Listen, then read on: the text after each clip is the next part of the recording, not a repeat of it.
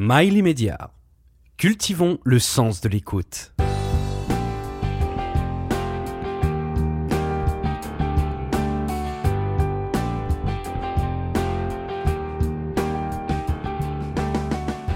Yann Carlo, je suis intellectuellement délinquante et je vous reçois parce que j'ai lu votre dernier ouvrage publié chez Albin Michel, Le portrait de Léon Battista Alberti, sous-titré Le magicien de la Renaissance. Alors Yann Carlo, vous avez étudié les langues anciennes, le Oui. latin, le grec. Plutôt le latin. Alors est-ce que vous connaissez euh, le sens étymologique du mot délinquant? Non Alors, délinquant, ça veut dire négligent. Alors moi, j'ai été négligente car je n'ai pas lu Dante Alighieri, je n'ai pas lu Pétrarque, je n'ai pas lu Boccace, mais ce dernier ouvrage m'aide à réparer cette euh, immense négligence. C'est pas une négligence. Moi, je pense que à partir du moment où il y a des noms qui vous sont présentés qui sont connus, vous allez avoir naturellement envie de les lire. Et c'est quelque chose qui est, qui est merveilleux parce que on a toujours euh, devant nous des gens que nous ne connaissons pas, et en même temps, on a quand même euh, euh, pas mal de gens que nous connaissons déjà. Et, et donc, je crois que cette euh, cette possibilité de découvrir, c'est quelque chose de très important, en tout cas euh, pour ma part, et ce sera incontestablement la vôtre aussi. C'est en tout cas euh, ce que vous proposez Oui, euh, dans votre euh, portrait de ce Léon Battista Alberti, qui est un surdoué, qui a vécu au XVe siècle et qui est à l'origine de ce grand mouvement humaniste qu'est la Renaissance. oui. Alors la, vraie Renaissance, c'est plutôt Michel-Ange, euh, qui est un petit peu plus tard, euh, à quelques années de près. Et là, le, le héros en question, le magicien de la Renaissance, il a vécu entre 1404 et 1472. Donc euh, c'est très long. Et en même temps, il a montré qu'il pouvait être d'une extraordinaire modernité. Et là, je prends juste un exemple. Euh, la tranquillité de l'âme, magnifique, exceptionnel, et il aurait pu être écrit euh, il y a 15 jours. Vous avez tout lu euh, de Léon Battista Alberti? J'en ai lu une bonne partie, euh, avec beaucoup, beaucoup de plaisir, un petit peu de temps en temps, trouvant qu'il y avait que- quelques, quelques longueurs. Il ne faut pas le dire, puisqu'il n'est pas là pour réparer cette possible erreur. Ce, que je crois essentiel, c'est que il nous a fait complètement comprendre euh, quelles étaient ses, ses passions. Et au fond, quand on écrit, à mon sens, le grand moment, c'est l'écriture.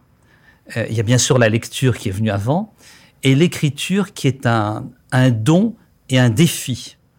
En tout cas, moi, je la vois comme telle, et, euh, parce que nous avons euh, comme ça le besoin de d'exprimer quelque chose. C'est comme une porte qui s'ouvre, et à nous d'en être le ou les personnages. Et dans le cas d'Alberti, il y a quelque chose qui est très intéressant, c'est de savoir que systématiquement et malgré euh, l'éblouissante culture qui était la sienne, il avait toujours le souci de d'écrire d'abord en latin et ensuite en toscan. Et cette euh, cette possibilité narrative de commencer euh, par le latin, c'est une bonne présence puisque c'est un c'est une langue très ancienne euh, dont nous avons euh, bien sûr des restes les uns et les autres. Et là, à chaque fois qu'il avait écrit un texte. On va prendre propos de table, par exemple, qui est fait de, beaucoup de, questions, de réponses, etc., que l'on peut dire et exprimer autour d'une table. Eh bien, là, il a fait aussi la même chose que dans les autres, euh, les autres domaines. On va prendre par exemple la famille, les successions, euh, des domaines qui l'intéressaient vivement. À chaque fois, il les a relus 15 ans plus tard. Et comme il n'a été publié qu'après euh, après son décès, eh bien, il avait au moins la justement, on va- certitude. On va, on va y revenir. Voilà, là. il avait au moins la certitude de de- d'exprimer vraiment magnifiquement euh, ses sentiments. Et ensuite, ben, en découler de manière naturelle comme un fleuve euh, les eaux qui arrivaient euh, sur euh, les différents lecteurs. Alors, c'est étonnant parce que il, a été très prolixe dans son œuvre. Il met d'ailleurs énormément de temps pour autant à écrire ses œuvres, il revient souvent dessus, et il n'a été publié de son vivant qu'une fois et sous pseudonyme. Pourquoi? Tout simplement parce qu'il y avait euh, un élément difficile à éloigner de lui-même, qui est quand vous n'avez évidemment ni télévision, euh, ni euh, le monde moderne, il y avait peu de choses de possibles. Il pouvait rencontrer quelqu'un qui allait l'inciter à peut-être avoir une sorte de représentation, à faire quelque chose, une conférence, ça se faisait déjà à cette époque, et je pense qu'il avait incontestablement beaucoup de talent. Il lui en a fallu énormément pour aussi quelque chose qui pour moi est très particulier, il est entré à la curie romaine. Aujourd'hui, cette fameuse curie romaine, on sait très bien ce que c'est, mais c'est surtout un fonctionnement gigantesque de 3000 personnes. Là, il y en avait un peu moins, espérons-le, euh, parce que c'est quelque chose qui était, au fond, un petit peu à l'opposé de son écriture. Pourquoi? Parce que c'est un monde fermé, la curie romaine. il y a été, euh, à partir de l'âge de 31 ans, et il est resté là-bas euh, très longtemps que faisait-il? Il était abréviateur apostolique. Alors, qu'est-ce que cela veut dire? Eh bien, Tout simplement de faire à la place, en tout cas en préparation du pape, euh, les choses qu'il veut exprimer, par exemple à un souverain ou à un autre, euh, un autre pape venu avant ou après euh, sa propre carrière.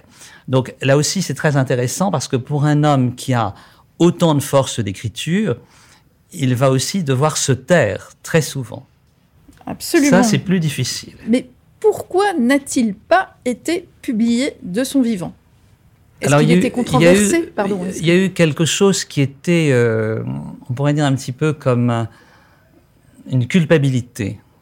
Euh, il faut savoir que les Albizzi, une famille euh, qui était très très opposée aux Alberti, avaient voulu en 1381 les faire exiler. Donc ça, ça a été déjà un petit peu difficile à digérer, euh, si vous me pardonnez cette expression. Et en même temps, euh, quand, il est, quand la famille est revenue euh, à partir des années 1420, en 1421, il a perdu son, son père, et à sa stupéfaction, il a appris avec l'un de ses frères, Carlo, qu'ils étaient tous les deux des enfants illégitimes.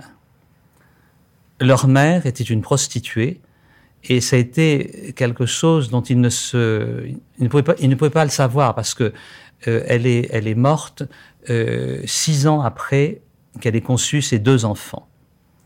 Et donc pour euh, pour Alberti, ça a été très difficile puisqu'il n'avait plus aucune possibilité d'interroger son père et il, a donc eu ce, tampon encreur euh, au-dessus de sa tête et sur son corps. Bertie euh, euh, a, un début de vie qui est très un peu dans un cocon, dans la mesure où il est, même s'il perd sa mère enfant, il, il, ne sait pas qu'il est un enfant illégitime, il vit avec son père, l'élève, il est déjà extrêmement doué, il, est bon en sport, il est passionné d'équitation, il, devient un très, très bel homme. Euh, il est très performant dans tout ce qu'il fait. C'est un surdoué. Voilà. Et son monde s'écroule à 17 ans lorsque son père décède. Et pour lui, c'est la triple peine. Il apprend, euh, il perd son père déjà. Il apprend qu'il est enfant illégitime. Et il apprend que la famille Battisti est une famille bannie euh, parce que il a 40 ans plus tôt, il y a eu des, aïeux, des ancêtres, enfin des, des grands-pères qui ont été euh, des banquiers ou des commerçants peu scrupuleux. Et donc le, nom Alberti est, définitivement banni, enfin définitivement entre guillemets banni de la, société génoise. À l'époque, être banni, c'était, c'était, on avait du mal à, progresser dans la vie lorsqu'on était banni dans ce contexte-là. C'est tout à fait exact. Et surtout, il y avait eu un décret qui était paru euh, à peu près euh, au moment de sa naissance, où dès que quelqu'un avait été banni, n'importe quel membre de la société pouvait tirer sur lui ou le décapiter à son choix. Et donc c'est quelque chose qu'il a su très vite et qui était euh, pour lui totalement à l'opposé de sa manière d'être avec les gens qu'il croisait, ceux qu'il faisait travailler. Il a été là-dessus, il a eu quelque chose avec un fonctionnaire. Et le monde des fonctionnaires, il l'a euh, connu pratiquement pendant toute sa vie active et professionnelle. Et c'était quelque chose qui n'était pas euh, extraordinairement emballant pour le magicien de la Renaissance. Mais quelquefois, euh, vous devez, vous devez travailler pour gagner de l'argent, ce qui était quand même son souhait, parce qu'il avait, il a aussi voulu, pendant très longtemps de sa vie, récupérer une tour très belle qui existait à Rome et qui avait été euh, pendant euh, environ une centaine d'années l'endroit où vivait sa famille.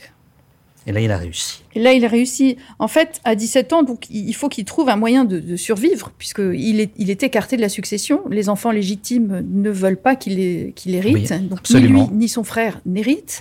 Euh, donc, il, faut qu'il se, qu'il se bagarre pour arriver à survivre. Pourtant, il arrive à étudier. Il obtient un doctorat en droit canonique. Comment fait-il? Alors, il, fait d'abord des études qui sont très bonnes. Euh, parce qu'il avait, euh, il avait donc ce latin qui le soutenait euh, dans tous les domaines, et puis aussi le, fait d'avoir le toscan qui était exprimé en même temps que le latin. Donc il commençait par le latin écrit, et ensuite il y avait ce qu'il présentait comme idée à des gens qu'il connaissait ou qui voulaient savoir quel était le livre qu'il avait écrit, quel était son, son fondement, ses bases, et aussi pourquoi avait-il écrit telle ou telle chose. Mais de quoi vivait-il en fait? Parce qu'on peut être étudiant et, parce qu'il n'était pas tout, il n'a pas tout de suite été euh, euh, embauché par la curie romaine. Euh, non, il a, d'abord. En, en, même temps, si vous voulez, il a eu, il a eu quelque chose qui a été permanent chez lui à chaque fois qu'il avait euh, une idée en tête, tel ou tel thème, je vais parler de la mort, je vais parler, euh, j'ai cité tout à l'heure les successions, donc ça, ça voulait dire que euh, l'argent était quelque chose qui devait un peu travailler, et ça l'a, beaucoup aidé parce que cette, ce besoin de lecture chez lui a été là très tôt. Dès l'âge de 8 ans, il lisait déjà énormément 12, 15 ans, encore plus. Et ça n'a cessé d'agrandir, et ce jusqu'à sa mort. Se surpasser pour comprendre, créer et partager, c'est sa devise. Et donc on peut être euh, banni de la société, avoir être orphelin de père et de mère, euh, être écarté d'une succession et arriver à s'en sortir euh, grâce à, la volonté de se surpasser. Comment, ça se passe à l'époque? Je pense, si vous voulez, que euh, à l'époque, vous n'êtes pas observé par euh, la totalité des, gens que vous pouvez rencontrer dehors, dans des bureaux, à la curie romaine ou ailleurs. Mais je pense qu'il a cette curiosité naturelle, non pas pour les êtres vivants, mais beaucoup plus pour les livres. Et tout ce qui a été écrit dans l'Antiquité gréco-romaine, euh, c'est pas qu'il va l'apprendre par cœur, ce n'est pas le sujet, euh, mais c'est euh, de manière beaucoup plus simple la base qu'il y voit, avec là aussi, si vous voulez, il y a un lien pour moi avec l'humanisme à ce moment-là, parce que vous êtes, à partir du moment où vous avez déjà les écrits de l'Antiquité gréco-romaine qui sont votre appui, vous allez pouvoir vous tourner vers ce que sera l'humanisme. Et là aussi, si vous voulez, je pense à un, auteur, euh, Garin, euh, qui, lui a consacré une cinquantaine d'années pour travailler à son œuvre, etc. Et il en a fait quelqu'un dont on a parlé non seulement au XIXe siècle, mais dont on a parlé beaucoup en Italie. Il est totalement inconnu en France au moment où j'ai écrit ce livre. Et il avait été, il avait été présenté plutôt par Honoré de Balzac, euh, qui avait toujours beaucoup d'idées pour les autres, comme euh, comme on avait Victor Hugo. Et ces deux hommes que je cite volontairement, ils ont euh, ils ont contribué, au moins de manière immédiate, à le nommer le décrire. Et tout à l'heure, vous l'avez fait euh, de manière euh, tout à fait physique, et vous avez eu raison, parce qu'il avait presque deux mètres de haut, ce qui quand même, euh, au XVe siècle, était rarissime. Il a aussi écrit sur l'équitation, c'était un cavalier extraordinaire. Euh, et banalement moi qui aime beaucoup l'équitation, euh, je trouve formidable qu'il ait aussi écrit tout de suite un livre, de même qu'il a fait à un moment donné, alors qu'on lui demandait pas, une, grammaire euh, pour le Vatican spécifique et puis la description de Rome également pour les papes qui seront, qui vont se succéder pendant sa propre vie. Il a une approche, vous dites, vous parlez de l'humanisme justement. Est-ce que vous pouvez rappeler ce que c'est que l'humanisme? Alors ça, c'est une question très difficile, parce que qu'est-ce que c'est que l'humanisme? C'est à la fois, on va dire, un, je ne vais pas dire un mélange, je vais plutôt dire un cocktail entre ce que l'on récupère de l'Antiquité gréco-romaine et ce qui sera demain, pas encore la modernité, mais on pourrait dire, si vous voulez, l'expansion de la culture, le développement de cette culture, et de la même manière, un avancement un avancement où moi je vois la modernité, c'est-à-dire la modernité banalement, aux choses les plus simplistes. Bah, quelquefois on a été euh, avec un cheval et euh, un fiacre, euh, quelquefois on a été un petit peu plus tard avec une accélération des chevaux. et là aussi, si vous voulez, les déplacements ont permis aux gens de se rencontrer et aux êtres humains de s'aimer ou de se détester, mais en tout cas de, de poursuivre une ascension. Où, où en est justement l'humanisme aujourd'hui? Ah, écoutez, euh, s'agissant de la France, nous ne sommes pas au zénith euh, de, des époques que nous avons eues, puisque, euh, on va dire, il y a quelques siècles, bon, s'exprimer en français quand on était russe, c'était la chose la plus naturelle du monde. De la même manière quand on était allemand. et ainsi va et de suite, puisque d'abord il fallait parler le français, ensuite bien sûr euh, l'italien, quelques autres pays. Après, il y a eu la grandeur de l'Allemagne, mais on pourrait dire la richesse de la français, ça du français, pardonnez-moi, ça a été son que cette langue était une nécessité absolue, parce que beaucoup de beaucoup d'écrivains euh, n'avaient pas été euh, immédiatement traduits. Et c'est plus le cas aujourd'hui. C'est plus le cas aujourd'hui, donc euh, ça veut ça veut dire beaucoup de choses. Ça veut dire que euh, nous sommes dans une descente euh, de, la pensée et à un moment donné, nous avons été très en avance sur la philosophie, entre autres, et, maintenant, même quand on parle d'un simple roman, il n'y a pas un emballement immédiat, tout le monde au triple galop, pour aller vite chez le libraire. Dès le début de la Renaissance, l'Église se montre hostiles aux humanistes. Euh, ils sont jugés comme euh, dangereux, euh, ce sont des lettrés qui, doivent être écartés du pouvoir. Pourquoi? De quoi, de quoi a peur l'Église?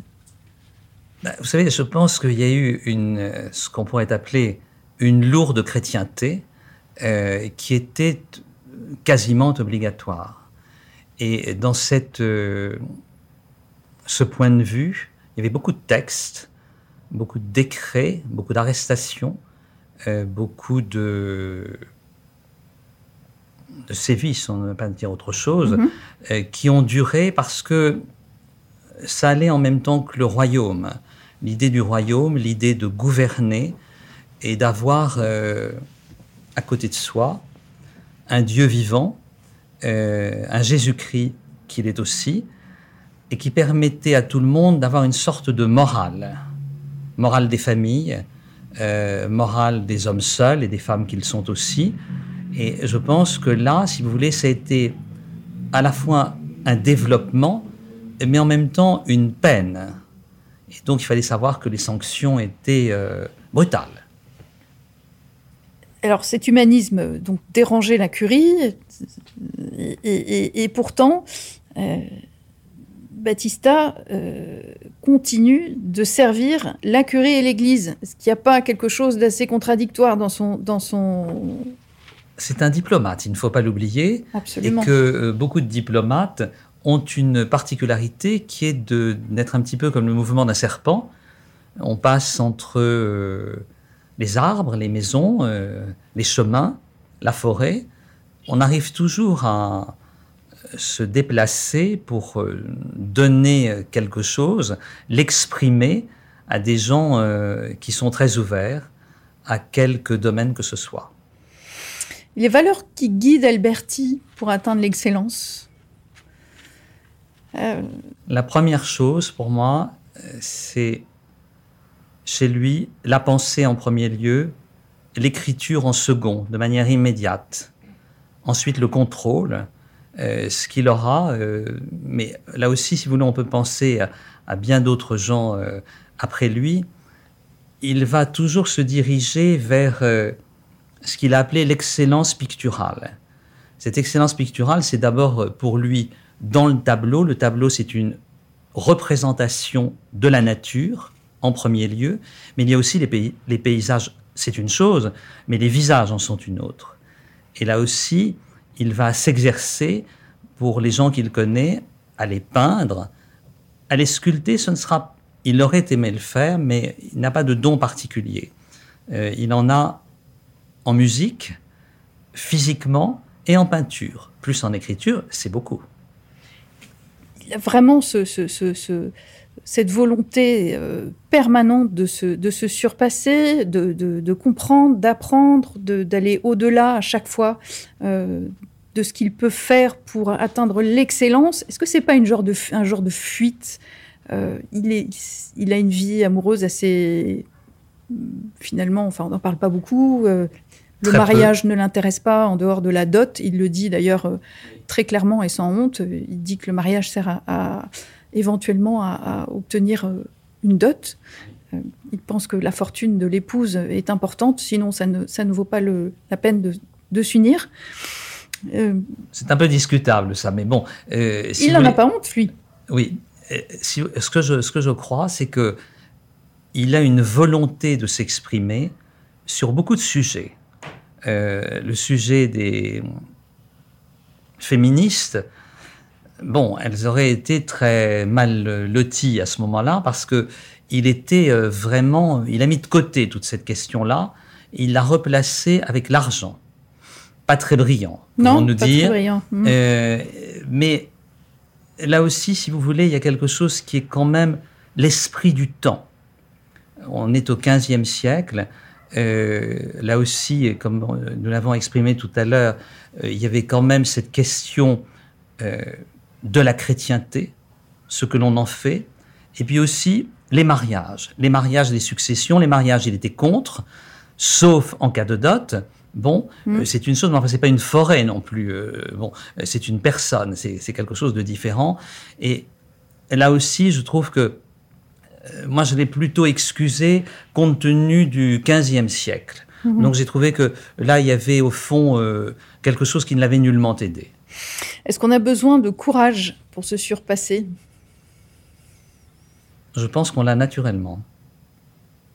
Naturellement parce que pour faire avancer notre intelligence, il faut donc faire quelques efforts, c'est le minimum. Ce n'est pas une gymnastique, mais c'est en tout cas à la fois un effort et aussi une, on pourrait dire une respiration euh, pour savoir où on doit placer euh, son langage, comment on doit le mener, un petit peu euh, comme les chevaux, comment on accélère et comment aussi on arrive à dominer si c'est ce que l'on souhaite. Il n'a pas été très courageux, lui, Alberti. Comme je l'aime beaucoup, je dois dire que je lui ai fait quelques, quelques faveurs et je me suis toujours interrogé sur euh, ce qu'il voulait vraiment montrer. Et ce qu'il voulait montrer, c'était le résultat de ce qu'il avait écrit. Et là, on peut très difficilement le critiquer parce que euh, ses écrits sont quand même de très très grande qualité. Vous vous retrouvez dans ces valeurs, euh, cette envie sans arrêt de s'instruire, de se cultiver, cet amour du beau, cet ayant amour de la... passion des livres, je ne puis que dire euh, oui. Euh, J'ai beaucoup de points communs avec lui, mais sans du tout vouloir être l'Alberti du, du, jour. ce n'est pas le cas. Mais je crois qu'à partir du moment où vous êtes tout d'un coup, vous plongez dans Dante, dans Boccace, euh, euh, des gens comme cela, et, euh, plus tard Michel Houellebecq, pour ne pas le citer, pourquoi pas, ou d'autres, Monterland, qui est totalement oublié, les gens de théâtre, qu'ils sont aussi. mais je pense que l'écriture, c'est, faut quand même se dire que c'est d'abord une pensée. Et cette pensée, elle nous fait euh, naviguer derrière tout ce que nous écrivons euh, pour euh, trouver là aussi si nous pouvons avoir une propre, une place dans, dans tous ces actes, dans tous ces dessins de S-E-I-N-S, euh, et pas seulement dans la peinture. Et quelle est la place de l'humour dans son œuvre? Dans les propos de table, magnifiquement, avec beaucoup de drôlerie et d'humour qui sont très inattendus chez lui. Euh, et ça ça m'a beaucoup amusé parce que c'est un petit peu, si vous voulez, comme si on entrait dans un café euh, euh, plein. Euh, Tout d'un coup, il nous manque une, une place à table. Il faut intervenir pour qu'il y ait quelqu'un euh, qui ait la gentillesse de nous donner un siège ou de nous aider ou de nous donner, je sais pas, je me mets sur le bord de ce, de ce fauteuil. À tout le moins. C'est un humour sarcastique? Assez sarcastique. Et, et est-ce que le sarcasme n'est pas l'humour des frustrés? C'est une très bonne analyse euh, et je l'accepte tel, tel que pour lui parce que, bon, euh, euh, sarcasme, oui, euh, il a été assez frustré. Et, et là, il faut être juste et se dire que il n'a pas été gâté. Yann Kerlo, merci. Je vous en prie. Ne moi. nous écoutez pas, ne vous abonnez pas, ne commentez pas, mais lisez. Lisez Yann Kerlo, Léon Battista Alberti, le magicien de la Renaissance, aux éditions Albin Michel.